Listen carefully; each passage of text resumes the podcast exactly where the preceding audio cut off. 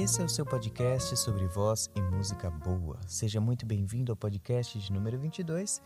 E hoje eu queria talvez te levar a algum pensamento que talvez você tenha buscado alguma coisa desse tipo, tenha parado para pensar. Se você é músico, cantor, instrumentista, não importa, você em algum momento pensou nisso. E eu acho que essa pergunta é muito importante. Vale a pena viver de música ou não? Música dá dinheiro? Eu tive conversando com muita gente de inúmeros segmentos, porque a música tem muitas ramificações. É, você pode ser um instrumentista, você pode ser um professor de instrumentos, você pode ser um professor de música, você pode ser um cantor, você pode ser professor de canto, você pode ser professor de técnica vocal, pode dar aula de musicalização infantil, você pode ser um musicoterapeuta, você pode ser muita coisa. A música tem, é, é muito, muito, muito abrangente e tem muitas ramificações. Então a questão é se você realmente quer isto para sua vida. Se isso é uma coisa somente sedutora ou se você realmente ama isso. Essa é uma pergunta que você precisa se responder. Você precisa ser sincero com você mesmo se é isso que você quer para tua vida. A nossa vida é muito complexa, sabe? A gente vive muita coisa que a gente mal consegue explicar para o outro. E a gente quer tanta coisa que a gente mal consegue explicar para nós mesmos. Então, às vezes, uma pessoa chegar para você e dizer o que você deve fazer, o que você não deve fazer, só atrapalha, porque as coisas não são tão simples assim. O nosso destino só cabe a nós mesmos. Quando a gente terceiriza uma responsabilidade da nossa própria vida, a gente está colocando o nosso destino na mão de outra pessoa. E a gente acaba deixando de ser responsável pelo nosso destino. Isso pode servir como uma maneira de você se excusar de você falar, não, isso aqui não fui eu quem provoquei, então eu sou um coitado, isso aqui não fui eu quem quis, não foi eu quem escolhi, então é, eu não tenho culpa. Você pode usar isso dessa maneira, só que de uma forma ou de outra você vai estar prejudicado. Então é bom que você escolha, é bom que você pare para pensar e veja se é isso mesmo que você quer. É um caminho sofrido, é um caminho sofrido, é um caminho árduo, é um caminho árduo, mas escolha se for isso que você quer, vá em frente. Tem gente que ganha muito dinheiro, tem gente que fica muito famoso, tem gente que não ganha muito dinheiro, tem gente que não fica muito famoso. Mas a concretização do seu desejo enquanto músico não pode ser só o dinheiro, não pode ser só a fama. Porque se for isso, você conseguiria com qualquer outra coisa. E seu amor não está na música, então, nesse caso. Então é preciso pensar.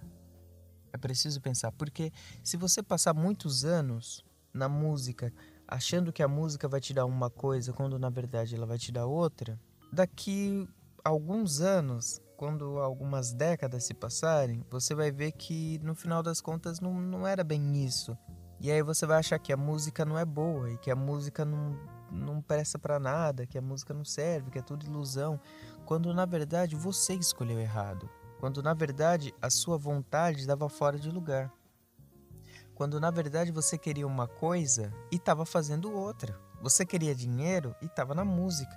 Se você quer dinheiro, arrume formas de fazer dinheiro. Você pode ganhar dinheiro na música? Sim.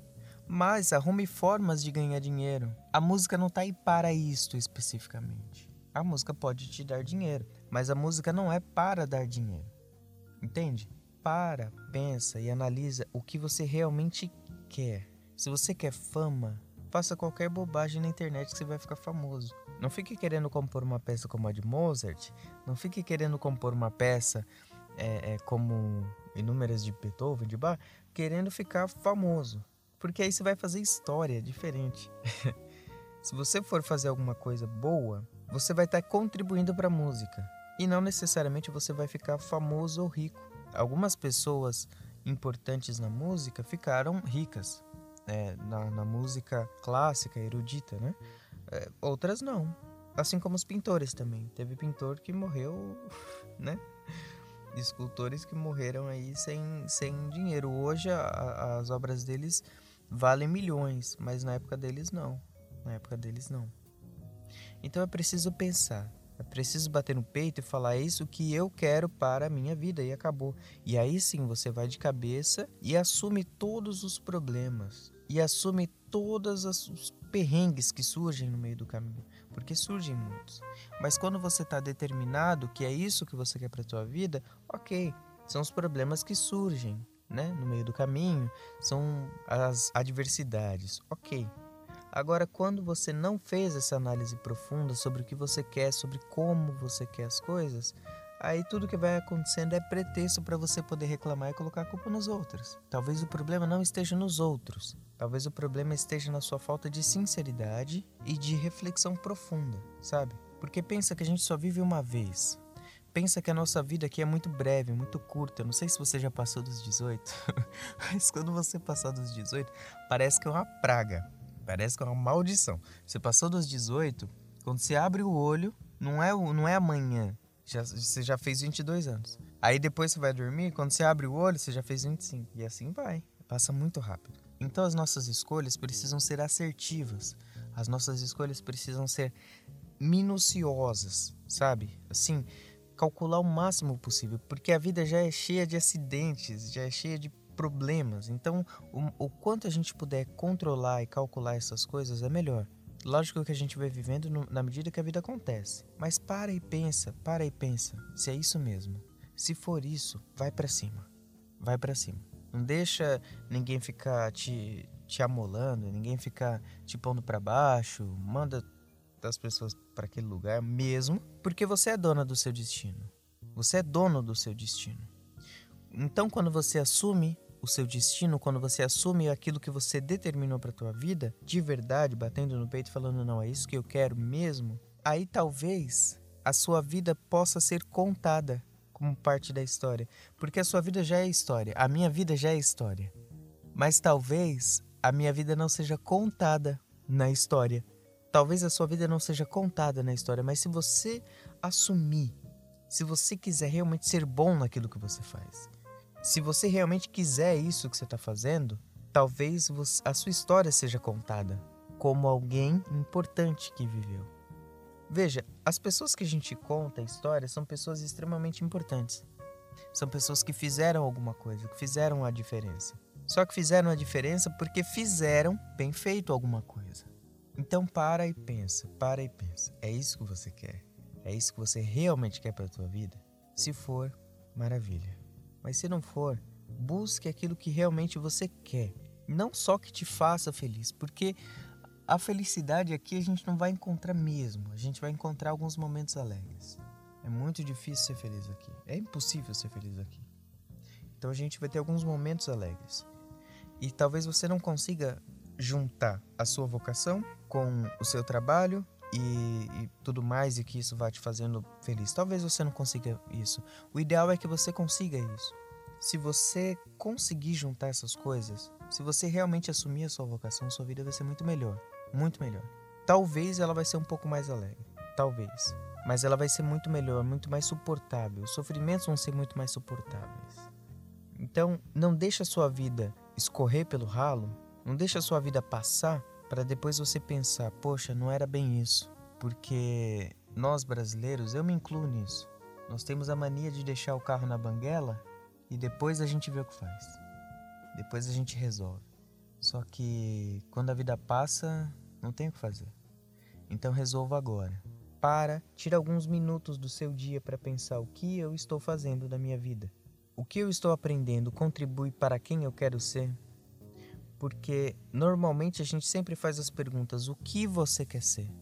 O que eu quero? Não, o quem? Quem?